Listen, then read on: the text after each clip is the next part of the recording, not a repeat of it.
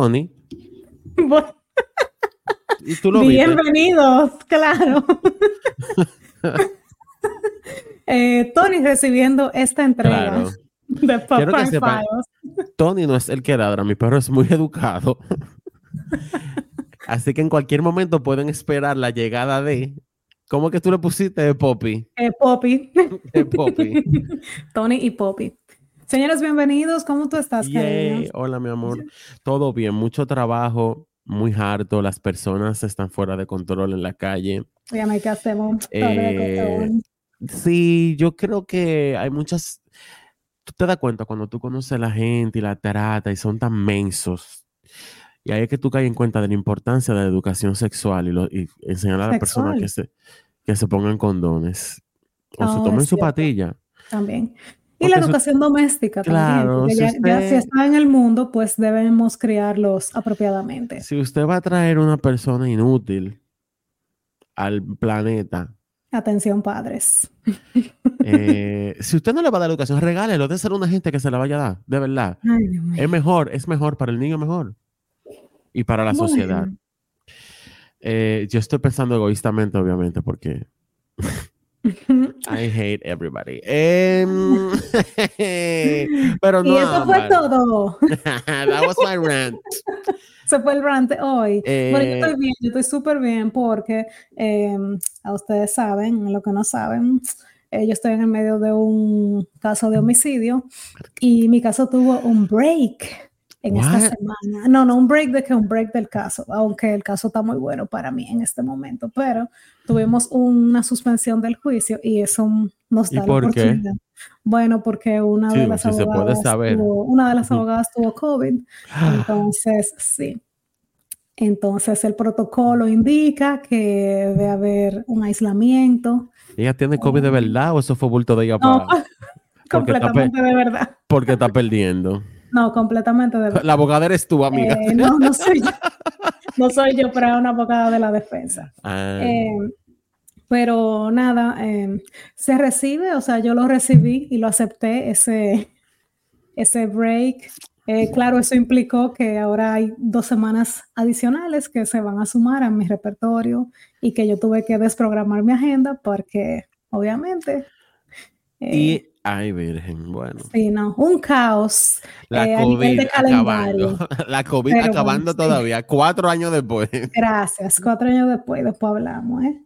Cualquier parecido con la realidad. Se religió, el, se religió, el, se religió el COVID. El COVID se religió. El COVID se religió y ganó el caucus de Ohio. Si tú supieras eh, que, está, que aquí eso está acabando.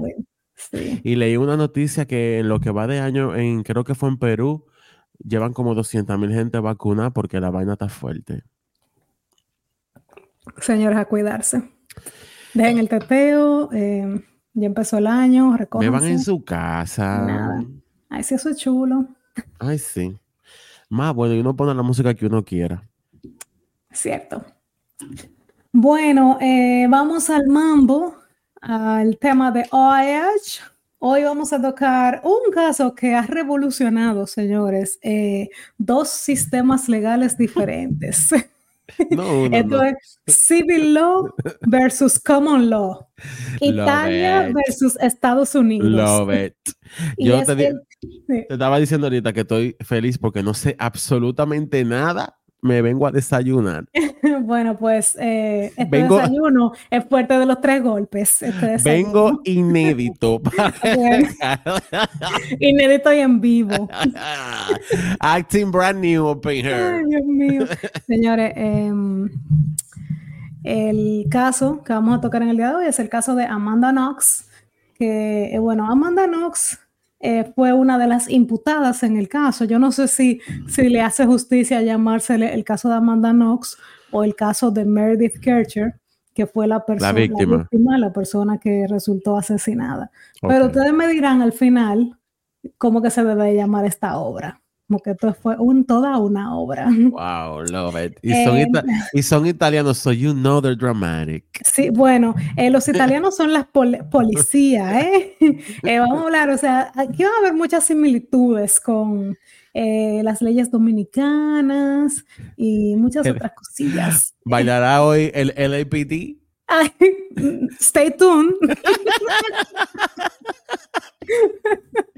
Yo le voy a mandar, em. cuando terminemos este ciclo de episodios, hay que mandarle una carta de agradecimiento. Claro que sí, ¿no? Y, una solicitud de sponsorship. De sponsorship también. Por la buena publicidad que le estamos dando. Yikes. Eh, pero bueno, Amanda Knox fue una niña, es una niña todavía, aunque ya tiene treinta y pico, pero nació el 9 de julio del 87 en Seattle, Washington. Es la mayor de tres hermanos, hija de una madre alemana que fue profesora, es profesora de matemáticas, y su papá notablemente, por alguna razón este dato le encanta a todo el mundo, era vicepresidente de finanzas de Macy's. Em, no sé, a la gente como que le gusta saber que, no sé, no es como que no, exacto. Está, en, el, la palestra, no entiendo. No es como que nos van a dar un descuento. no, pero nada, atención Macy's, si quiere darle un descuento. También, y patrocinar. un podcast eh, Latinx. Latinx. Eh, pero nada, esta chica, ella crece en una familia de clase media, sin ningún problema en los Estados Unidos, una chica descrita como retraída, pero una buena muchacha, sale del bachillerato en el 2005, ay Dios. En, en ese año me estaba yo graduando de la universidad. Ah, yo estaba como en octavo.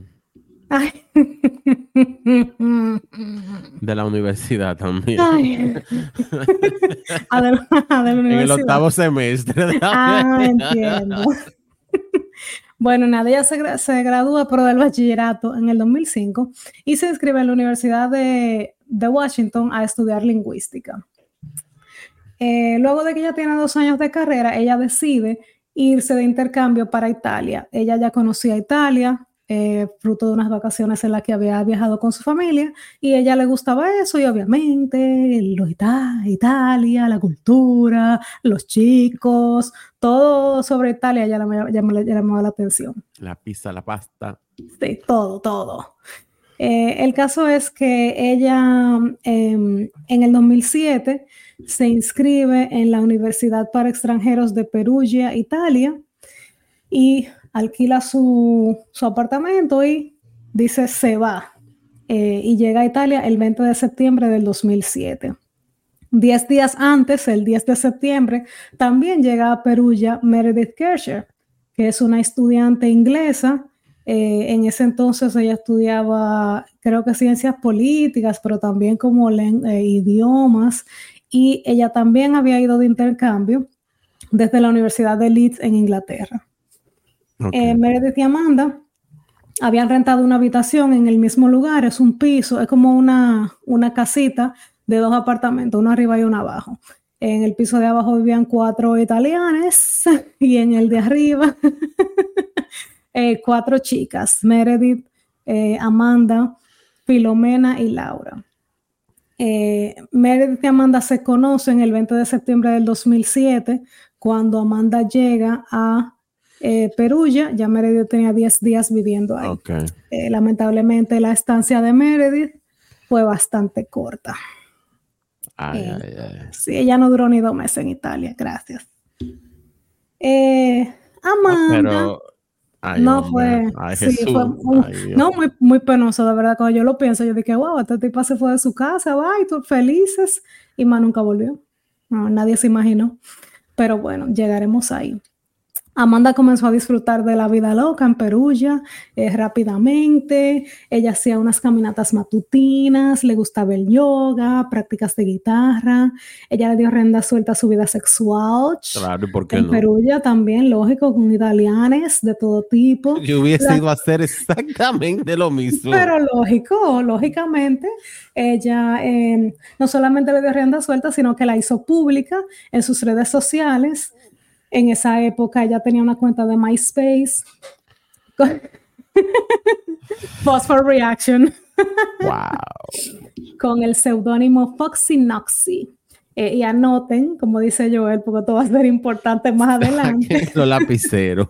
sí, saquen los lapiceros. ¿Qué? Ya me imagino que eso le perjudicó después bastante. Bastante. Por estar de vida alegre. Por estar de vida alegre y de, y de publicista, porque ella publicó una foto de un italiano en cuero, un tal Federico, eh, donde ella hace un, un, caption de que ella se conoció en el tren y una cosa llevó a la otra y ellos se fueron a fumar porro, a acostarse y qué felicidad, Lara, Lara, Lara, estoy en Italia, rico.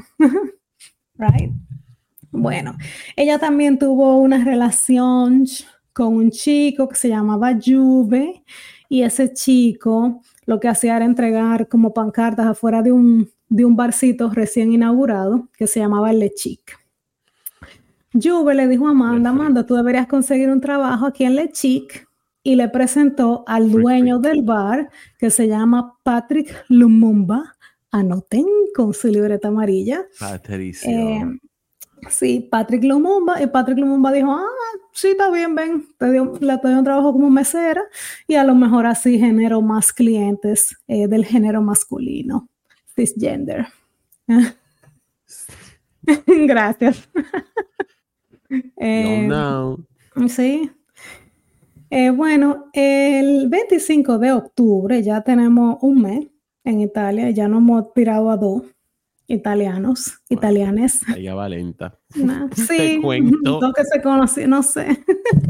Pero bueno, en octubre em, Amanda y Mary van a un concierto de música clásica, donde Amanda eh, fildea con un chico. Ella lo mira, lo mira, me miró y la miré rapa para papá, rapa para, para, papá. Eh, sí, exactamente, eso fue lo que pasó. Durante el intervalo de esa obra, Amanda sale a buscar a unos amigos que estaban ahí y el tipo viene y se sienta en la silla de Amanda. El chico es nada más y nada menos que Rafael Solechito.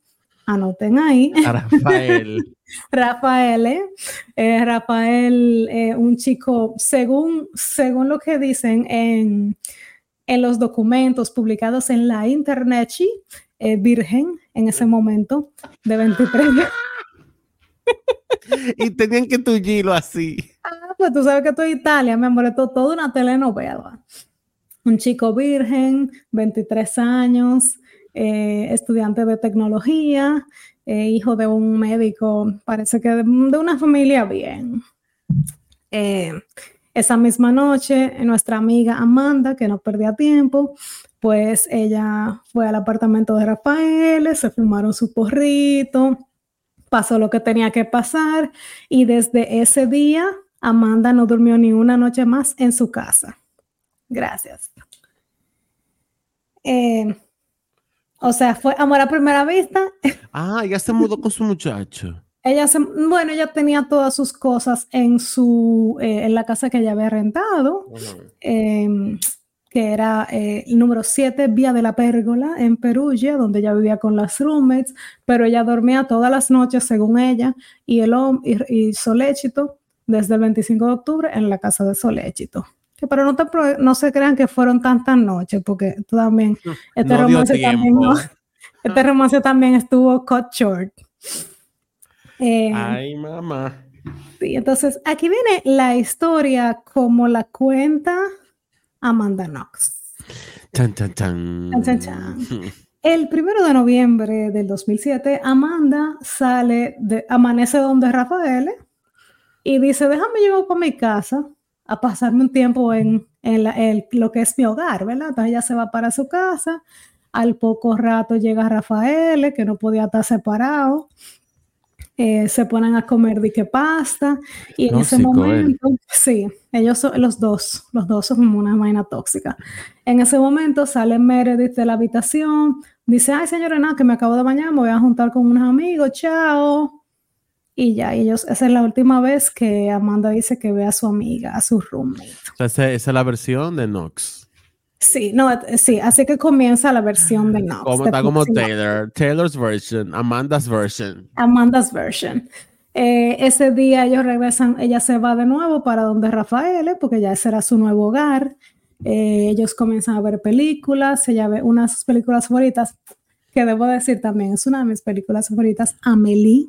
Ay, ay, movie. Y la actriz, nunca me acuerdo de su nombre, la amo, me gustó me ya mucho. la película, el soundtrack, las actuaciones, todo. Tú sabes que, paréntesis, disculpa. Sí.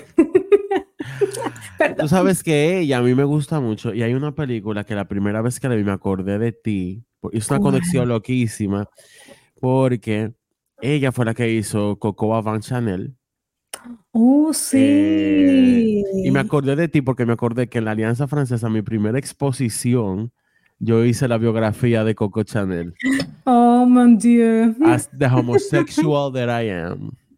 Bueno, a mucha honra. That's right. Eh, Muy agradecido, gracias. Seguimos. Seguimos. Eh, bueno, el caso es que nada, que ella dice que ellos ven a Meli, que esa noche a Amanda le tocaba trabajar, pero ella a las ocho y media chequea su celular y se encuentra nada más y nada menos que con un mensaje de texto de Patrick Lumumba, que es su jefe.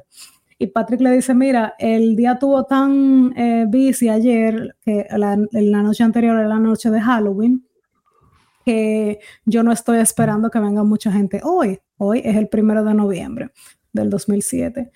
Y él le dice, entonces no tienes que venir a trabajar. Y ella, perfecto, ella le mandó un mensaje a las 8.38 que dice en italiano, ci vediamo più tardi, buona serata. La traducción, see you later, have a good evening. Hasta luego, Mari Carmen. Termina la película, ellos, ellos cenan, eh, o sea, ella y Rafael cenan, ella dice, ay, que el fregadero tenía un liqueo de agua, estábamos limpiando eso, eh, nos fumamos unos porritos, eh, tuvimos sexo y nos acostamos a dormir. Fabuloso. La mañana siguiente, el 2 de noviembre del 2007, Amanda, de nuevo, como parece que era su costumbre, luego de que amanece donde Rafael, le dice, a mí para mi casa, dame un bañito, qué sé yo, y regroup. Exacto. Entonces ella va a su casa, a las siete vías de la pérgola. Cuando ella llega a su casa, ella encuentra que la puerta está abierta. Y ella esta dice... Es, esta es Amanda. Esta es Amanda todavía. Y ella dice, la puerta está abierta. Más adelante, ella escribe, hace varios documentos de carta que ella le escribe a sus abogados y a sus relacionados, donde ella dice que la puerta de esa casa no cerraba muy bien nunca y que había que ponerle como un calzado para que cerrara y que a veces si alguna de las roommates iba a salir a botar la basura o si iban a ir al piso de abajo a hablar con los chicos, pues la dejaban entreabierta y después la cerraban. Entonces ella dice que ella no, la vio medio abierta, pero que ella no, no pensó que era nada fuera de lo normal. Ella la, cerró sin ponerle seguro y se fue eh, a dar una ducha. Cuando ella va a darse una ducha, en el lavamano, ella ve una gotica de sangre. Normal, ella dice más adelante, de que, ay, bueno, yo veo una gotica de sangre, pero yo pensé que quizá era yo, que me había perforado los oídos la otra vez, pero porque ya estaba como sequita la gotica. Que, a lo mejor que se había perforado. Eh, como un, hoyo de un arete. Ah, Parece que se le ha hecho un, un orificio adicional hace, poco tiempo antes y como que ya estaba todavía sangrando un poco. Ella dijo, quizá fui yo, eh, pero bueno, como que tampoco le dio mente. Ella se baña, va y se da su ducha normal. Sale de la ducha y ella dice que cuando ella sale de la ducha, ella se da cuenta de que la alfombra de la ducha tiene una marca de lo que parece sangre. Y yo le voy a poner la foto, o sea, vamos a poner la foto en las redes para que ustedes juzguen por sí mismos si ustedes no se hubieran dado cuenta de esa vaina antes de darse la ducha. ¿Ok? Una gotica, tres litros de sangre no, eh, había una gotica en el lavamanos, pero en la alfombra que se pone afuera de la bañera había todo un, una huella de sangre. un despliegue. sí, una huella de sangre y la alfombra era como azulita clara, ¿ok? No es que tampoco. Exacto, no es una vaina negra que es difícil verlo. Exacto, pero bueno, ella dice que ella se da su ducha y cuando ella sale, ya ve esto, ya dice, oh, oye, wow, esto está raro, pero a lo mejor a Fulanita le llegó la menstruación, oye, ese. Pero es que ya, mira, eh. por ejemplo, ya hay dos cosas que están jodonas aquí. Primero, tú llegaste a tu casa, encontraste la puerta abierta y tú entraste sin llamar a nadie. Exactamente. Jenny. Y hay una huella en una alfombra de sangre en la bañera que tú estás utilizando y dije que tú no la viste. Pero espérate, que si tú crees que eso era todo, ahora es que viene lo bueno. Un drama que se vive minuto a minuto. bueno, pues te cuento, mi amor, que ella va y, ay, qué, bien me oigo. Yo lo tenía tan bajito que yo no me estaba oyendo. Perdón, señor, esto pasa en todos los programas en vivo. Yo estoy aquí hablando y yo vi que no me estoy oyendo, pero hay que, the show must go on. Pero ahora que lo subí es que todo se va a poner bueno. Eh, el caso es que nada, ella sale de su baño, ve su sangre y dice, mm, normal, medio rarito, pero está bien. Y ella va al otro baño. Ella describe que en el piso donde ellas vivían habían dos baños. Uno que quedaba justamente en el medio de la habitación de Amanda y Meredith y el otro en el medio de la habitación de Laura y Filomena. Entonces ella va al otro baño a buscar un secador de pelo que tenían otra de las dos mujeres. Mm. Entonces ella va a buscar el secador de pelo y ya se seca su pelo, ¿ok? Ella probablemente no dura una hora, no como uno, no, estamos hablando de pelo dominican ni queratina ni nada. Bueno, es un mega blower, pero ya se secó su pelo. Y después que ya se seca su pelo, es que ella se da cuenta que en el inodoro hay nada más y nada menos que un mojón. Sí, así como lo un, pedazo, un pedazo de mierda. De mierda. O sea, eh, porque aún y si tú no ves. Y el inodoro abierto. El inodoro está abierto, hay esos fecales y tiene que haber un bajo. O sea, señora. Claro. ¿Cómo tú te vas a sacar todo un pelo y de que, de que nace ese día? ¿Ok? Pero bueno, ahí es que ella se da cuenta que hay un mojón y eso sí, se lo encontró raro. Ah, sí, ya ahí ella dijo. Exacto. Es raro encontrarte algo que es normal que la gente haga. Sí, no, sangre. No exacto. Sangre, no. Era como que, ok, pero ya cuando llegamos a la parte de las heces fecales, ella dijo, oh, yo no creo que ninguna de estas mujeres iba a hacer nada sin darle el inodoro.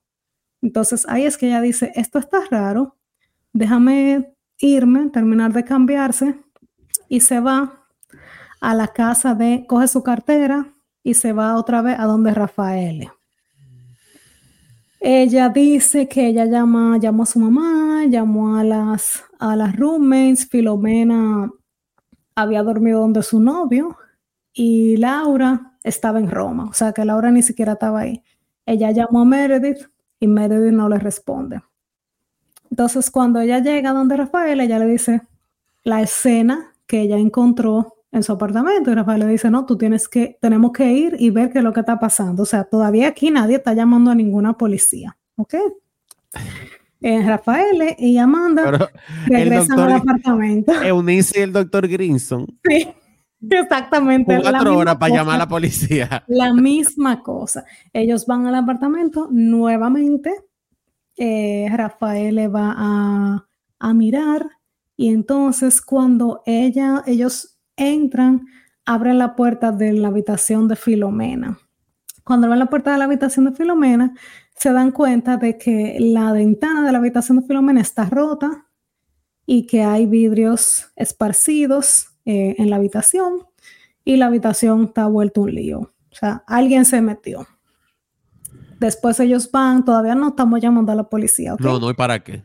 No, después ellos van y tratan de abrir la habitación de Meredith y la habitación de Meredith está cerrada. Ellos salieron a ver si podían eh, brechar hacia adentro de la habitación de Meredith desde afuera, pero, no pudieron. El doctor Grinson full. No, mi amor, la misma cosa. bueno, en ese momento ya cuando ellos no pueden brechar hacia la habitación de Meredith, es que ellos llaman a la policía, ¿ok? Y la policía de persona. la policía de, de, Italia, ellos, hay dos tipos de policía. Una policía que son los carabinieri, que son es la policía que se encarga de asuntos menores como tránsito, cualquier denuncita así como mínima o casi todos domésticos. Y entonces está la policía em, investigativa, que es ya la que se encarga de, de casos más severos. Entonces llegan los carabinieri primero em, y dicen, ok, eh, vamos a ver qué pasa. Comienzan a preguntar, eh, que salga todo el mundo. En ese momento llega Filomena con su novio y Filomena comienza como una persona un poquito más normal, actuar un poco desesperadamente, exigiéndole a la policía que rompan la puerta de la habitación de Meredith, porque ella no contesta, no la encuentran en el celular, destruyan eso. Ellos, bueno, o sea, ellos, perdón, en ningún momento ellos dijeron que vieron cuando se asomaron por la ventana. No, ellos dijeron que no pudieron ver nada, que desde afuera no tenían, parece que acceso, porque la, la, la casa está como en una montañita, también podemos poner fotos de, las, de, la, de la casita, está como una montañita, en una edificación vieja, que la adaptaron para que fuera de que dos apartamentos. Entonces yo me imagino que cuando ellos dieron la vuelta, quizás para subirse a la habitación de Meredith había que tirarse como por un precipicio, entonces no estábamos en eso tampoco. Eh, ellos dicen que fueron, pero no podían realmente ver nada. Y hay huellas, rastros de que ellos de verdad fueron por allá. Espérate, vamos a llegar ahí. esto está fuerte. El caso es que el novio de Filomena entra, los carabineros están ahí, pero están también como su de mel de abeja, y le da una patada a la puerta de Meredith y abre la puerta. Y Cuando abre la puerta, surprise, surprise, eh, hay un pie abajo de una sábana y un lío de sangre. Entonces, ahí inmediatamente mandan a salir a todo el mundo y se llama la policía investigativa porque hay un cuerpo de una chica que resulta ser eh, Meredith Kircher. Em, para que ustedes sepan, esto es el día 2 de noviembre, pero luego de que se hicieron las pericias, se determinó que ella fue asesinada el primero de noviembre, a eso de las ocho y media. O sea que estamos hablando de que ya, cuando ya la encuentran el 2 de noviembre al mediodía, ya tiene bastantes horas ahí y tampoco dije que no había abajo de nada. Gracias. Eh, eso te iba a decir. Y nadie olió nada. Exacto. Eh, bueno, el caso es que el cuerpo se ha encontrado, el cuerpo tenía, estaba parcialmente vestido, pero no tenía nada de la cintura para abajo, con unos cortes en la garganta y un viaje de sangre. A ella la cubrieron con una colcha y bueno, eh, huellas de como de, botas en la habitación eh, que daban hacia la puerta y muchísimas otras evidencias potenciales. Em, mientras esto se está desarrollando, Amanda Knox y Rafael Soléchito están afuera de la casa eh, chuleándose. Sí, así como lo oyes. Aquí tenemos que poner un efecto de sonido. Cric, cric, cric, cric. El, wow, qué nivel, qué nivel de desasociar, mi amor. Sí, Filomena está dando gritos, obviamente.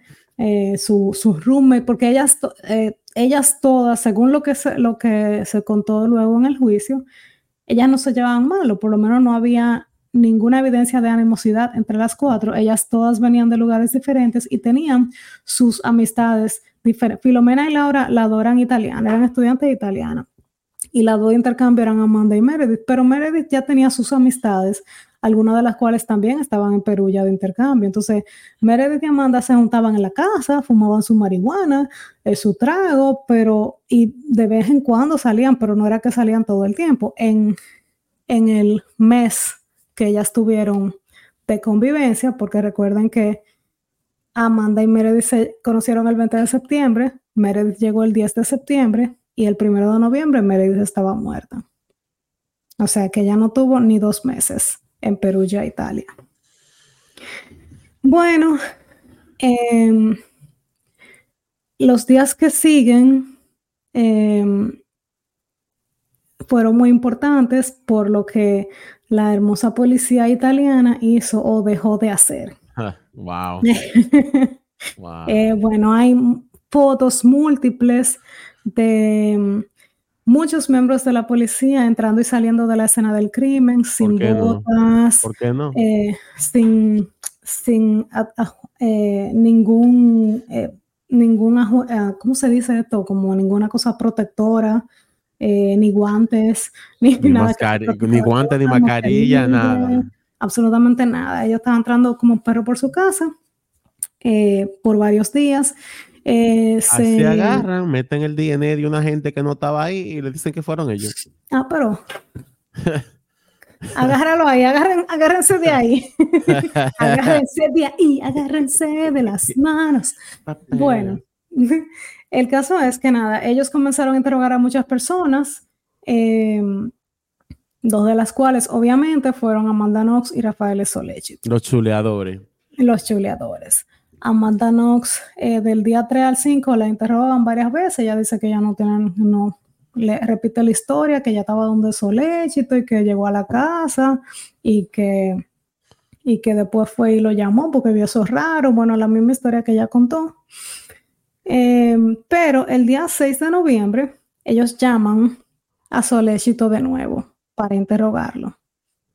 Y cuando llaman a Soléchito, Amanda va con él y a ella también la meten en un cuartico para interrogarla por separado. Entonces, em, en ese momento, Amanda Knox dice que, que bueno, no, Soléchito, dice que él realmente, que ella, Amanda estaba durmiendo en su casa, pero que él no puede decir a ciencia cierta si ella salió en algún momento y volvió durante la noche.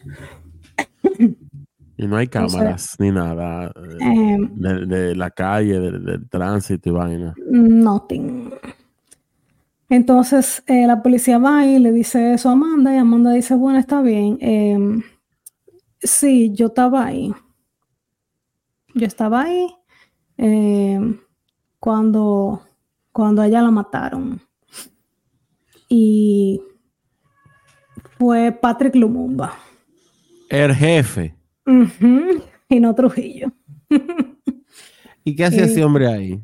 Gracias. Bueno, em, ella dice, la policía le, toma el teléfono de Amanda y le dice, mira, aquí hay un mensaje donde tú le dijiste a Patrick Lumumba a las 8.38 que te voy a ver más tarde, que fue el mensaje que yo les leí ahorita.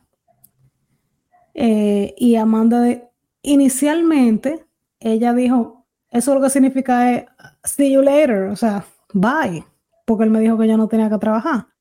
Pero la policía le dijo, no, no, no, eso en italiano significa que te voy a ver más tarde. O sea, que tú lo viste a él. Y ella dice, oh, bueno, sí, fue él. Él estaba ahí, pero yo no me acuerdo, todo está bien fuzzy, eh, yo estaba en otra habitación, pero yo sabía lo que estaba pasando. Bueno. Pero this doesn't make any sense. ¿Verdad? Bueno, pues it made sense for the Italian police, porque ese mismo día. La soltaron. No. Apresaron a Amanda, a Patrick Lumumba y a Rafael Soléchito por el asesinato de. ¿Y a Rafael por qué?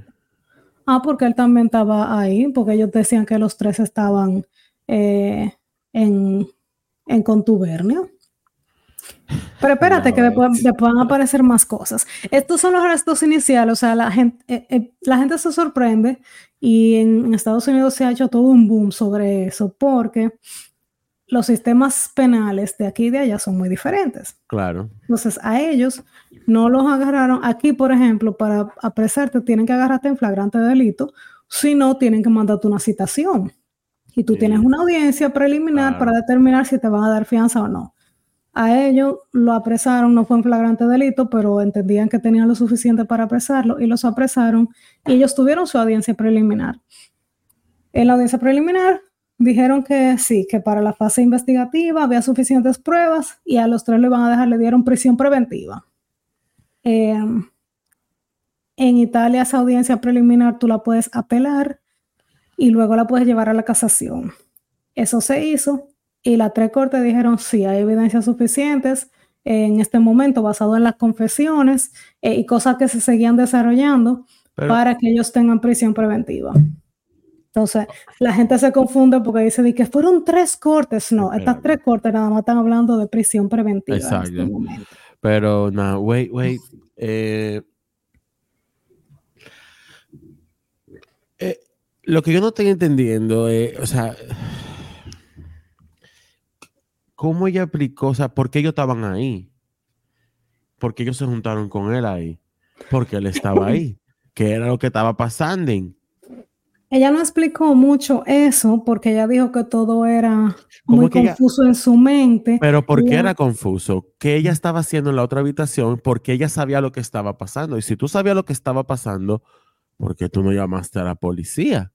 Bueno, la versión de ella es que obviamente ella, eso fue una falsa confesión porque ella le estaban ya esa era como la quinta vez que la interrogaban, le estaban diciendo que Rafael le dijo que no era verdad, que ella estaba en su casa y le estaban diciendo que lo que ella le escribió a Lumumba fue que te veo más tarde. Entonces ella dijo, pues eso debe significar que, tú estaba, que Lumumba estaba ahí, que él fue el que la mató.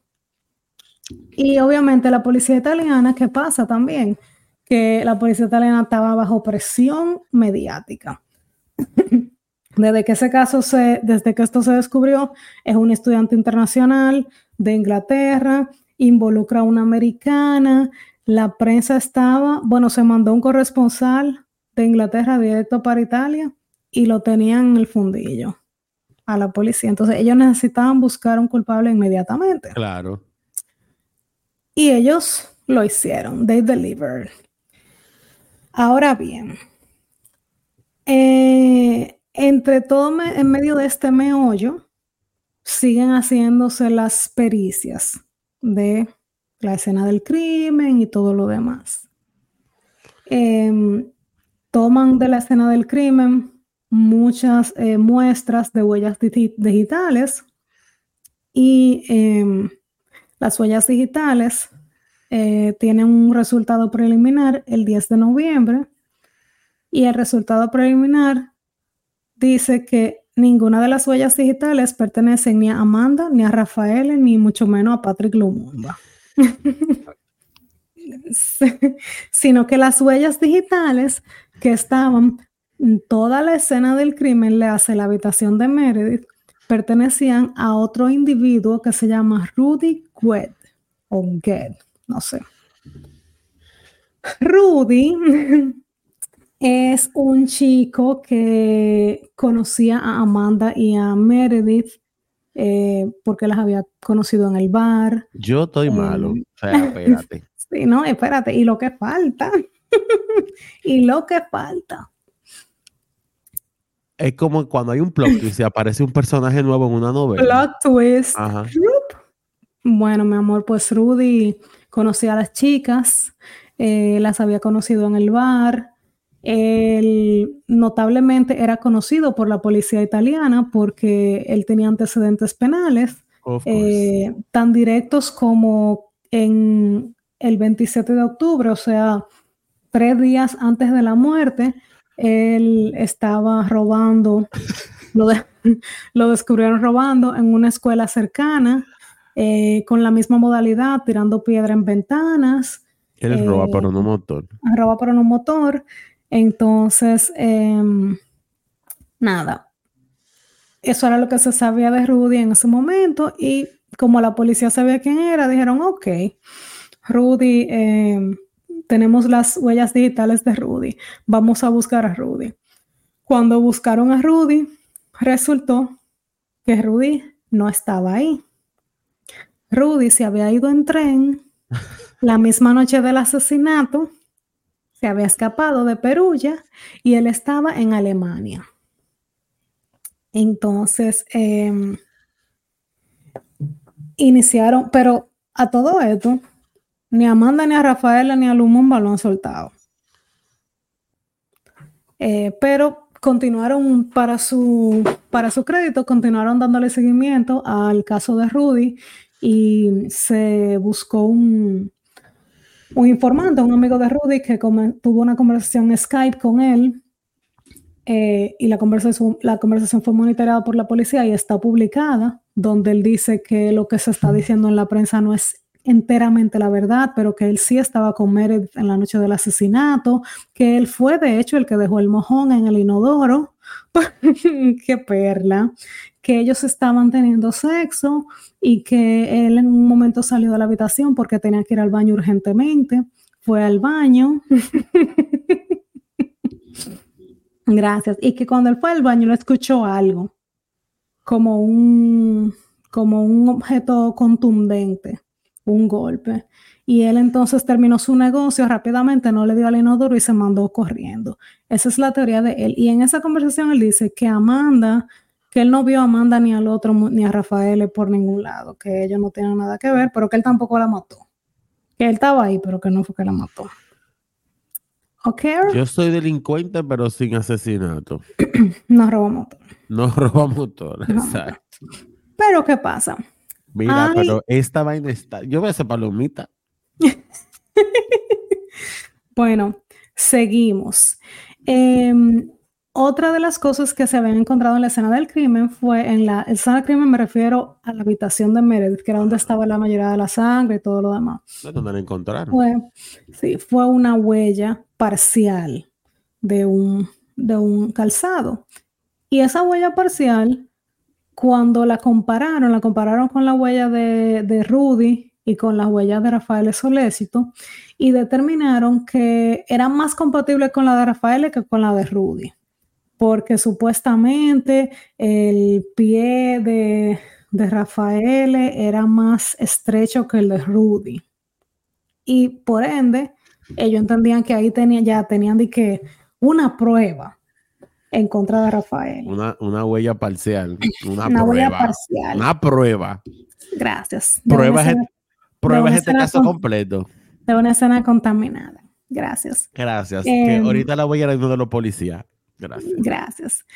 Eh, después de, qué sé yo, cuatro días o una semana, no creo que cuatro o cinco días, sueltan a Patrick Lumumba finalmente porque aparece un buen samaritano que había ido al bar en la noche de... Ah, y dijo que lo vio. Y proporcionó una eh, coartada. O sea, me dijo, mira, eh, mira mi recibo aquí, firmado por Lumumba que yo estaba ahí ah. ese día, Lumumba. Literalmente. literalmente. He got the receipts. Exacto. He got the receipts. He got the receipts. Entonces, Lumumba lo sueltan. Y Lumumba, ni corto ni perezoso, se constituyen abogados y, se querella en la parte civil en contra de Amanda Knox por difamación e injuria. Por habladora. Claro. Bueno, el caso es que nada, el... Em, déjame verlo más. Bueno, lo, actually no fueron cinco días, fueron dos semanas que duró el pobre infeliz en la cárcel. Em, el 18 de noviembre, em, estamos hablando de 18 días después de el asesinato y después que ellos han ido a la escena del crimen 150 veces, encuentran un em, cierre del Brasil de Meredith Kircher roto, o sea, porque ya encontró la parte del Brasil estaba destruido y ellos encontraron un cierre. El cierre ya se, ya se tenía una foto del cierre, porque cuando ellos hicieron la, la, visita inicial a la escena del crimen, se tomaron fotos de la evidencia, pero ellos no tomaron fotos y no colectaron toda la evidencia. Entonces ellos esperaron 18 días para venir a colectar la evidencia eh, y ya el, la parte del Brasil no estaba donde originalmente estuvo, sino que estaba en otro lugar de la habitación. wow, eh, yo... Gracias. La policía de Italia va, coge el pedazo del Brasil, lo mete en un sobre sin guantes, un sobre donde se ponen cartas, que de hecho yo creo que uno de los de los oficiales declaró que ahí, que en ese sobre venía una carta, ellos la quitaron, la sacaron para meter el pedacito de Brasil para llevar esa evidencia. Claro, y que se joda el de la carta que ahorita... Gracias. Em, y bueno, ese Brasil, cuando le hicieron una prueba de ADN, resultó que tenía ADN supuestamente compatible con Rafael Soléchito. Em, en adición a eso, se hizo una pesquisa de la casa de Soléchito y en la cocina encontraron un cuchillo. Y en el cuchillo, em, en el mango del cuchillo, había ADN de Amanda y en la navaja del cuchillo, ellos dicen que había ADN de Meredith Kircher. Ellos dicen. Dicen, bueno, estos realmente fueron evidencias que se utilizaron para condenar a Amanda y Rafael, porque este caso ha tenido 350 apelaciones. Eh, bueno, eh, todo esto ocurrió en un periodo de tiempo de alrededor de 20 días. Em, como te dije, Lumumba en noviembre es eh, liberado finalmente y en noviembre también ya Amanda comienza a escribir, escribirle a sus abogados y escribirle a todo el que la quiera escuchar diciendo que la confesión que ella firmó fue una confesión falsa, que realmente Lumumba nunca estuvo ahí, que ella no sabe porque ella lo dijo, que a ella la comenzaron a atacar, le dijeron bruta, estúpida, que lo que ella había dicho de que ci vediamo più tarde, lo que significaba era que literalmente te iba a ver más tarde. Y ella dice, acusó a uno de los oficiales de que le dio tres cocotazos en la cabeza. Entonces, entonces que al final ella dijo que, que nada, que ella dijo lo que dijo, pero que... wow. She said what she said. this case had everything. Pero que era mentira, exacto. Em, bueno, eh, Rudy en diciembre eh, lo agarran en Alemania porque él quería montarse en un tren sin tener tickets, es estúpido. Entonces ahí lo agarran y lo deportan para Italia. Lo devuelven eh, para su casa. Lo devuelven para Italia porque lo están buscando por el asesinato de Meredith. Eh, para colmo de males, ya en diciembre se tenía una prueba adicional de ADN, que fue un ADN extraído de la vagina de Meredith, que era compatible con eh, Rudy Guede. Bueno, pero él había dicho que estaban mangando. Sí. Entonces, em, en ese momento, eh, ya para el año siguiente, ya para julio, que ya la investigación del caso supuestamente había concluido, pues formalmente se dicta un acto de apertura a juicio en contra de Soléchito, Amanda Knox y Rudy Guede. Rudy Guede eh, pide un, un juicio em, rápido, que se supone en, Italia aparentemente tú tienes la opción de tener un juicio abreviado eh, donde es eh, solamente en frente de un juez, no tienes, eh, o sea, tú dices que tú no quieres jurado, que se haga lo más rápido posible y la ventaja que te da eso es que si eres condenado, entonces la sentencia se te reduce, creo que hasta un cuarto, tres cuartos una cosa así. O bueno, tienes esa posibilidad de que se te reduzca. Pero that's kind of crazy. Yeah, pero that's what he did. Porque imagínate con toda esa evidencia, dime, dime, dime. Entonces, eh, el juicio de Rudy. Pero al final, si no fue él. Es cierto, pero, ajá, ¿qué tú crees? Que él, él, él creía que no era él cuando él pidió ese juicio abreviado. Ese fue Rudy, ese fue Rudy, sí, ese fue el que apareció, el del mojón. Pero, ok, encontraron ADN, pero él había dicho que estaban sí. Sí. Es lógico que lo van a encontrar. Él estaba dentro de ella. Es cierto. Eso no quiere decir que la mató, en verdad. Bueno, es cierto, aunque también su ADN estaba abajo de la de la almohada ensangrentada, donde allá la pusieron. O sea, el ADN estaba en lugares que, que ya estaban en contacto con la sangre, pero... Sí, pero él estaba cingando, o sea... Él estaba ahí, claro, su ADN iba a estar ahí. Iba a estar ahí y él se estaba revolcando con esa mujer ahí. A mí me, hace, me hace más ruido lo del cuchillo, que tiene rastros de ADN de la Amanda y rastro de ADN de Rafael. No, de, de Meredith. Digo, de Meredith, ajá. Sí. Eso me bueno, hace más ruido. Vamos a llegar ahí, vamos a llegar ahí. Eh, el caso es que nada, que Guede, em, esta era la evidencia que tenían en contra de, en contra de él, de Rudy.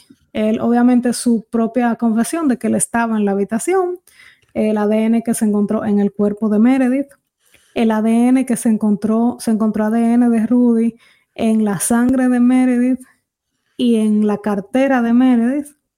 Eh, obviamente se encontró el excremento eh, en el inodoro. se encontraron las huellas em, de Rudy em, en bueno, eh, eso fue realmente, yo creo que, que, aquí por aquí que viene la cosa. se encontraron las huellas de él encima de la sangre de Meredith. O sea, eran huellas ensangrentadas que inicialmente se le quisieron atribuir a Rafael, pero eh, luego se demostró que eran de Rudy. En la habitación y en el pasillo. O sea que él no solamente estaba ahí, él la vio muerta. Ahora, eso no quiere decir que él la mató, pero él la vio muerta. Exacto. Seguro, quizá él recogiendo su ropa y vaina, asustado, se friqueó, puso mano, estaba vuelto. Yo hubiese hecho lo mismo. Gracias. Eh, también. Quizá llamó a la eh, policía desde afuera, pero yo hubiese salido de ahí corriendo. Bueno, se dice en, en, su juicio que él tenía una, un corte en la mano derecha eh, que todavía estaba visible cuando lo arrestaron, pero eso yo no me lo encuentro tan imponente porque lo arrestaron un tiempo después. O sea que ese corte no necesariamente fue de que peleando con, eh, con Meredith. Eh, y obviamente él se escapó del país. Es que la, la maca más grande que él hizo fue esa, ¿verdad? Ahí él la cagó y no en el inodoro, fuera del cajón. Esta caga fue más grande todavía. Sí. Eh, pero bueno, él tuvo su juicio y él fue declarado culpable. se le condenó a 30 años de cárcel y luego en una apelación eso se le redujo a 16 años de cárcel. En esa sentencia, el juez em, dice que hay evidencia suficiente, o sea, es, una, em, es en ese juicio abreviado solamente el juez revisando la evidencia, no hay jurado ni nada. Y el juez dice que hay evidencia suficiente de que él no actuó solo y de que Amanda y Rafael estaban involucrados. Pero hay prueba de que ellos se conocían desde antes bueno, em, Rudy no declaró en el, juicio de Amanda, pero él sí dijo que él conocía a Amanda y a Meredith, no al, no al tipo. Y obviamente él ah, después cambió su versión, donde al principio él decía que ellos, que ya no estaba ahí, y luego él dijo que sí, que él vio una silueta y que él creía que era Amanda y el tipo. ¿Qué te digo? Eh, el 16 de enero del 2009, el juicio de Amanda y Solécito comienza. A Rudy lo llamaron como testigo, pero él, de, él se rehusó a declarar en contra de ellos dos. Eso se puede. Eh, bueno, sí, tú puedes, eh, te declaran en contempt of law y tú puedes, yo no sé qué pasa en Italia, pero aquí te meten por eso. Exacto. Por un par de días, no, por eso te pregunto. pero eh, pero también en el caso, bueno, en el caso de él, déjame ver, ya para el 2009 ya él había sido condenado. Pero bueno, quizá él todavía tenía un derecho de no autoincriminarse, aún más. no, pero que ya estaba preso, que iban a hacer darle una pela. Si decía que no. Exacto, también. Eh, bueno, el caso es que em, Amanda, Amanda declaró en su propio juicio y ella dijo todo lo que, lo que ya hemos hablado de su versión de los hechos, incluyendo que la policía le dijo estúpida, mentirosa, que le dio ciento cogotazos. Y, y todo, obviamente la policía también declaró, ese mismo oficial al que ella acusó dijo que eso era mentira, que ella era una habladora. Y bueno, y en el juicio hubo todas las, todas las páginas de MySpace con su nickname Foxy Noxy que se hizo, eh, la prensa se hizo eco de ese nickname y se lo atribuyó a que ella era una cuerito y que Foxy Noxy, pero em, sus padres cuentan que realmente ese nickname ella lo lleva desde muy temprana edad porque ella era atleta en, en la escuela y ella jugaba no me acuerdo si era fútbol o qué era, eh, y era muy rápida, como un, like a fox. Entonces, que por eso le pusieron de que Foxy Noxy desde pequeño.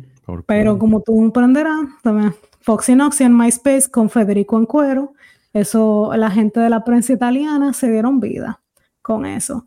Eh, habían otras fotillos que también la podemos poner ahí, de ella, por ejemplo, agarrando un arma eh, muerta de la risa, eh, en un, estaba, esa foto fue tomada en un museo alemán de la gente nazi, vaina, pero obviamente lo sacan de contexto. Hay otra foto por ahí de Rafael Soléchito vestido con una capa, con un, con un machete.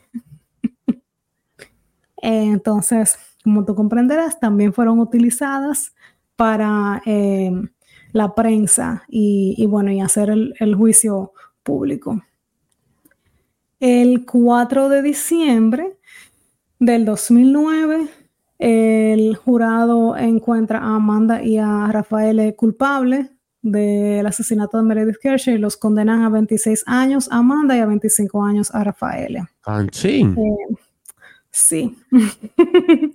el jurado estaba compuesto de seis personas que cuentan en los documentos eh, de internet que se eligen por una computadora, o sea, no son los abogados que lo eligen, es una computadora que elige los jurados y que ellos cuando están en el juicio portan unas, eh, como una, eh, como un slash, ¿cómo que se llama eso? Una banda con los colores de la bandera italiana.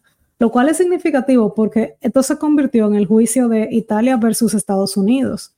Estados Unidos atacando la falta de evidencia que se veía eh, a, a, leguas y atacando el procedimiento italiano y el Estado italiano por otro lado afirmando su autonomía como país y diciendo, estas son mis leyes y así es que aquí, aquí, hacemos una investigación y esta investigación es legítima y tú no puedes venir a, querer meterte conmigo, porque imagínate que hasta el ilustre expresidente de los Estados Unidos, Donald Trump, surprise, que no se puede, surprise. surprise, que no se puede tener su boca callada, llamó de que un boicot, digamos, boicotear a Italia por cómo están tratando a, a Amanda Knox. Ah, y porque es una psicópata. Eh, porque es una psicópata, pero, también como, ¿qué, estupidez, o sea, tú como presidente, ¿cómo tú vas a ponerte de que, hacer ese tipo de, comentarios? Y eso se espérate, dale, espérate. Y eso se alargó hasta cuando ese hombre era presidente. No, pero, bueno, es cierto, pero qué sé yo, como figura pública. Ajá, pero te iba a decir, la que, pero eh, eso, fue ayer. Eso fue ayer. Eh, pero nada, el caso es que en el 2010 Knox y Solechito inician su proceso de apelación. Y en el proceso de apelación, eh, ellos contrataron y la corte realmente pidió que analistas forenses externos vinieran y reevaluaran la evidencia.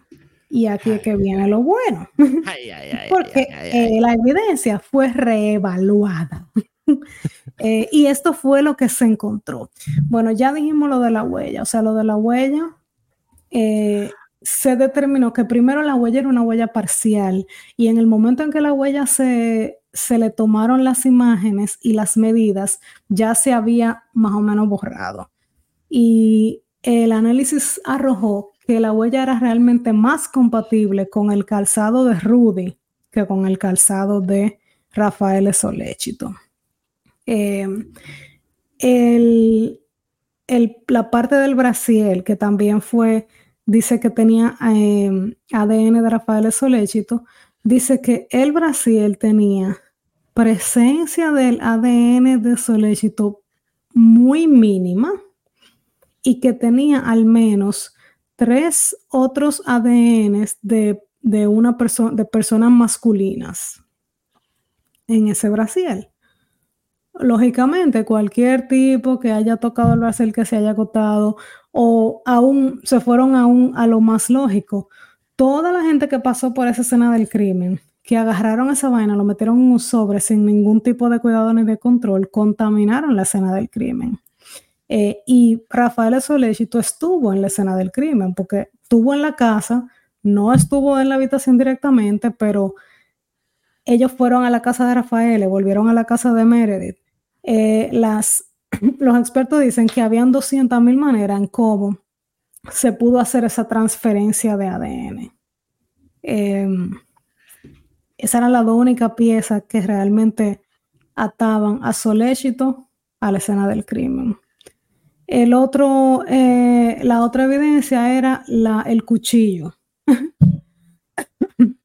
de Amanda.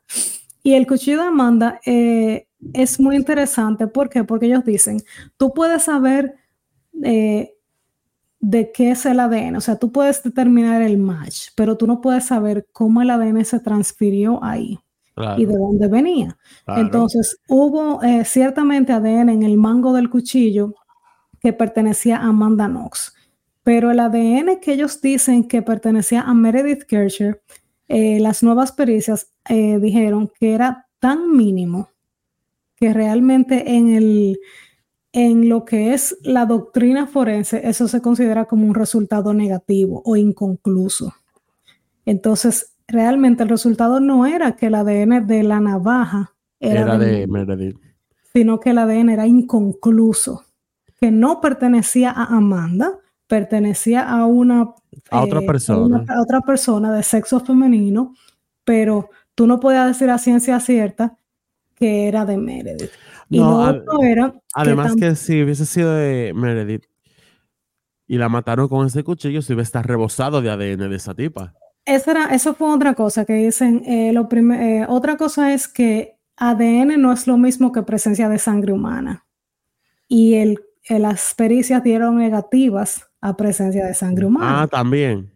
Exacto. Entonces dicen, bueno, también, por ejemplo, salió que, había... Ellos fueron a la eh, cocina y cogieron un cuchillo y dijeron, ah, este Este se parece al arma homicida y ellos determinaron que ese el arma homicida, pero las pericias nuevas dijeron, mira, eh, no solamente no hay sangre humana, sino que también aparece en la navaja almidón, que tú puedes encontrarlo en una papa, en cosas de comida. Y ellos dicen, bueno, eso pudo haber, eh, eso pudo haber absorbido la sangre humana, pudo haber limpiado el cuchillo, pero por lo mismo, ya ese, ese cuchillo estaba tan contaminado que no es una evidencia eh, que tú la puedas utilizar a ciencia cierta para, em, para una condena de ese tipo. Em, lo otro es que ella dice, bueno, ella, Amanda pudo haber llevado el cuchillo de la casa de Meredith a la casa de Soléchito. Eh, de la manera en cómo sea que haya llegado eso ahí, no había evidencia suficiente de que ese era, de que era el de ADN de Amanda que estaba ahí. Y lo otro era que cuando analizaron la autopsia y las heridas que ella tenía en su eh, cuello, ellos dicen, si esa hubiese sido el arma homicida, la herida de Meredith hubiera sido más profunda porque el tamaño de la navaja no se correspondía a la profundidad de la herida. Entonces tampoco por ese lado coincidía que esa fuera realmente el arma homicida como la, policía italiana lo dijo inicialmente. Em, y esa era la, la única 21 aparte de su confesión, obviamente, y de todos sus perks, la 21 prueba eh, que ataba a Amanda Knox con este asesinato, con la escena del crimen. Em,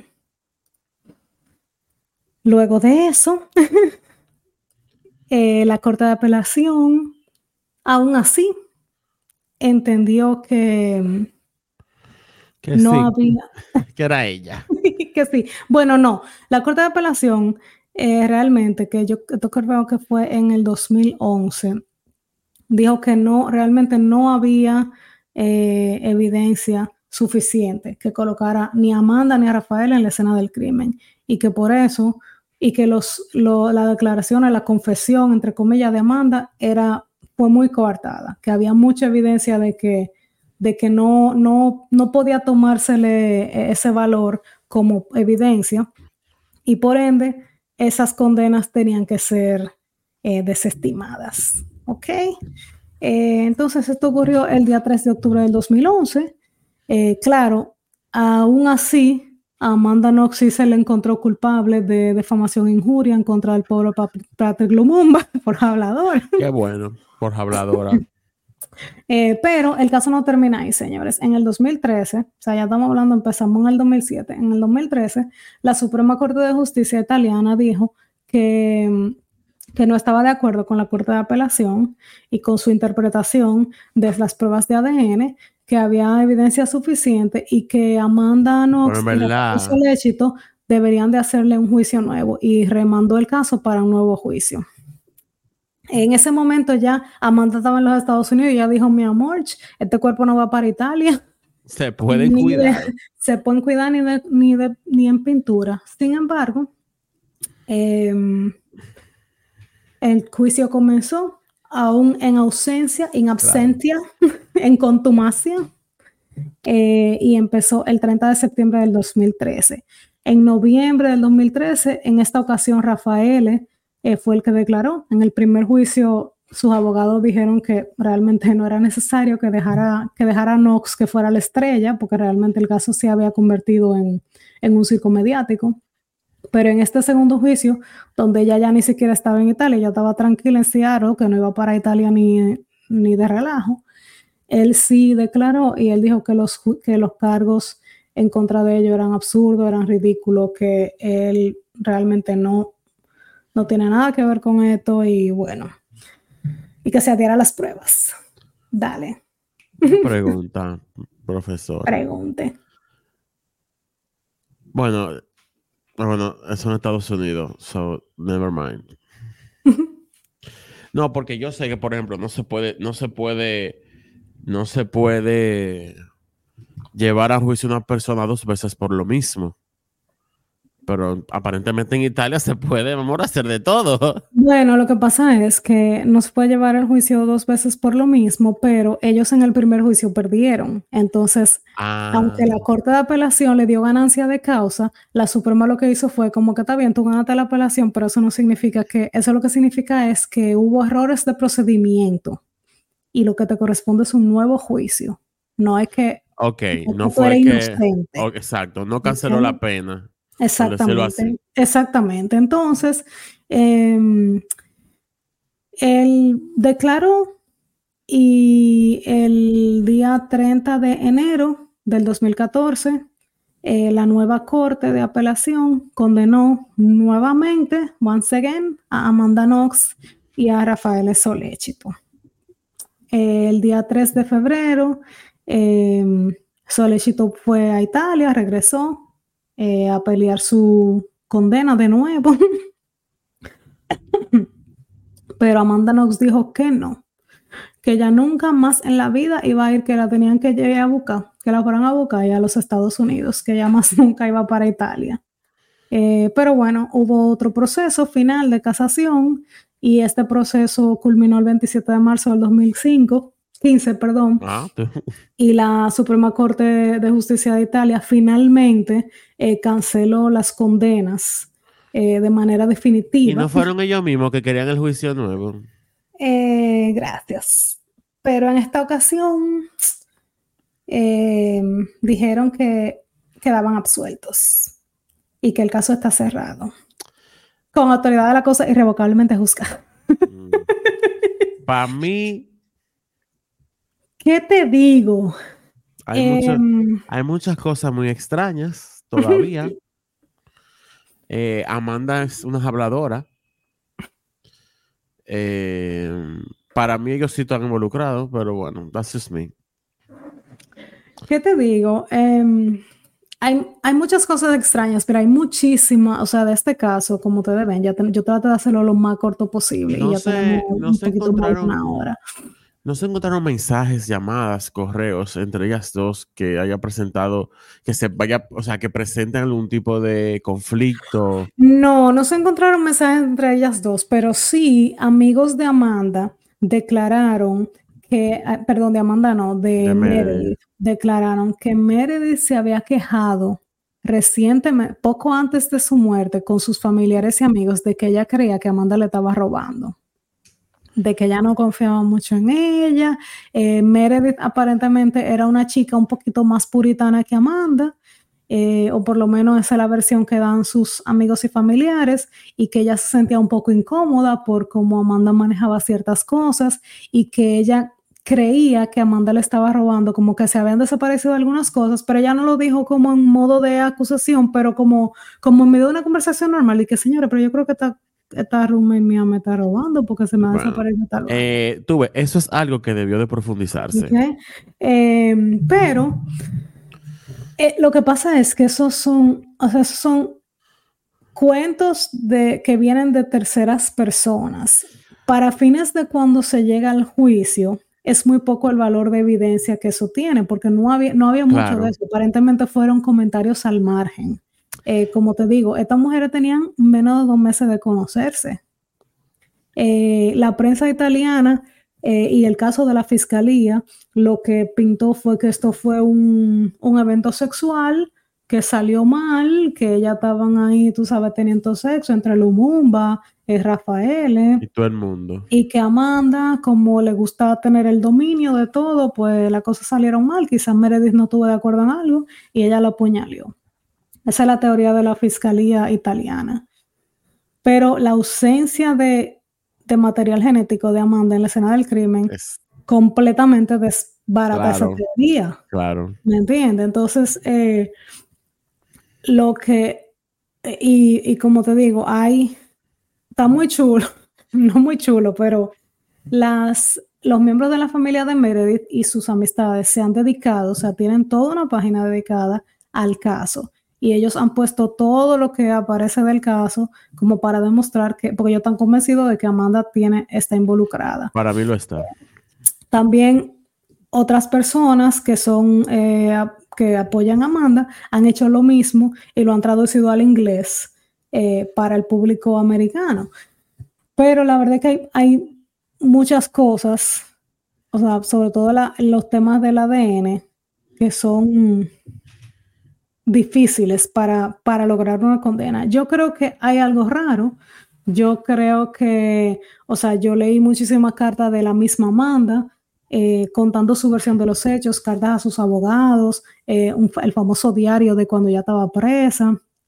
Y, la cosa, y su historia central, después de las confesiones de esa loca, su historia central no, no cambia, pero su historia central tiene muchas cosas raras. o sea, como que tú llegas a tu casa, como tú dices, tú llegas a tu casa. Eso, para mí La puerta está abierta. Lo alarmante para mí es todo lo del principio. Sí, o sea, la puerta está abierta. La sangre. Ok, tú, crees que eso es normal, está bien, pero tú vas al baño y hay sangre, o sea, y vamos a poner el video de la, de la alfombra hay una, una huella de una sangre en la alfombra y tú vas y te das un baño y después tú vas y te secas los cabellos con un mojón en el inodoro y de que no te dio ni un bajo. Todo eso es muy extraño. Después, lo de que ella se estaba chuleando afuera es extraño, pero yo he visto muchas cosas para saber que no todo el mundo reacciona. No, pero está raro. Eso no, eso no. Eh, pero bueno, hay otra cosa que la critican. Por ejemplo, cuando ya le estaban interrogando, ella puso a hacer poses de yoga en el en la sala de interrogación. Creo que sí, pues, ¿cómo que se dice? Se estaba desasociando. sí, un, un como upward dog y vaina. Eso, mira, eso son actitudes extrañas, pero yo del desde el punto de vista de, mi trabajo, yo digo, bueno, está bien, yo he visto eso y peor de ahí. Pero lo de no notar ciertas cosas. Sí, para mí eso del principio, de cuando ya llegó con la puerta abierta y eso, para mí eso es lo que todavía me está maquinando. Es como que... Y no solamente eso, que hay, hay algunas otras cositas que yo no mencioné. Eh, por ejemplo, la noche, ellos, eso fue el, allá la mataron, a Meredith le mataron el día primero y Amanda di que fue a la casa, que sí, que el día dos, ok. Pero el día primero, em, se, de la casa de al lado, habían llamado a la policía porque habían, habían aparecido como unos teléfonos y esos teléfonos eran los teléfonos de Meredith.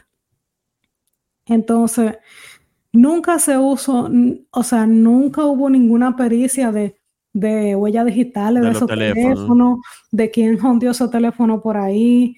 A lo mejor fue eh, Rudy, pero a lo mejor Amanda. Yo, honestamente, yo ni sé qué cree. Yo creo que la teoría que más me hace sentido es que ella, lo, ella la vio o ella vio que algo estaba raro y no le importó. Puede no ser. sé. O sea, no. Yo no sé si yo creo que ella tuvo que ella la mató y que tuvo algo que. O sea, hay, hay muy ching evidencia por eso. Yo creo que lamentablemente Rudy eh, estuvo bien condenado. Pero well, well, este ha sido el caso. Díganme ustedes qué creen. Vamos a poner las fotitos de la alfombra. Mándamelas, papi. Eh, todo. Yo estoy malo. De la huella. Eh, del mojón. lo vean del mojón. Sí, el mojón estaba fuerte. ¿Le tiraron la foto? Claro, claro que sí, está la foto del mojón. Ajá. No me la Sí, yo lo vi porque yo dije, yo dije, pero ¿cómo va a ser que tú no ves? Claro, estaba como en el fondo del inodoro, tenía papel también. Nada, para que tengan su idea visual. Pero para mí, la más impactante de eso para mí es el olor. Yo no entiendo cómo yo no sé si es porque yo, porque realmente a mí me dan cualquier bajo. Entonces yo digo, si es a mí, yo, desde que yo entré a casa, yo fue que abajo es. O sea, no solamente de, del, del excremento, sino que había un muerto de ahí de hace un día. Gracias. Ya también. O sea, pero bueno. Que lo más seguro se había hecho pupú también. Eh, mientras tanto, Amanda Knox ahora es todo un icono de, la, cultura pop. De la cultura pop, de las personas que han sido erróneamente condenadas.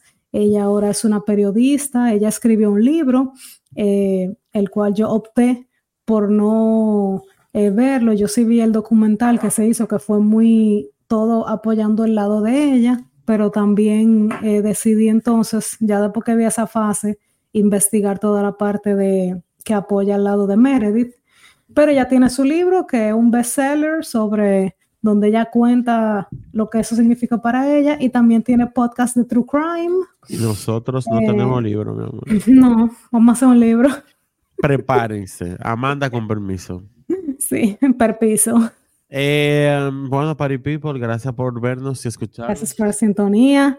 Síganos. Así es. En todas las redes. Así mismo. Popcorn Files. Bueno, es en una sola red. pero estamos también en YouTube. Vamos a sacar las otras redes. si el que está viendo, o sea, si nos están viendo, a su comentario, suscribirse y darle la campanita para que le llegue la notificación y seguirnos en Spotify, Apple Podcast o su, su servicio de streaming preferido, verdad, estamos en todito. Porque sí. Eh, Amara, I love you, bye bye. Gracias por este episodio, me encantó. Bye. Hasta la próxima. Bye.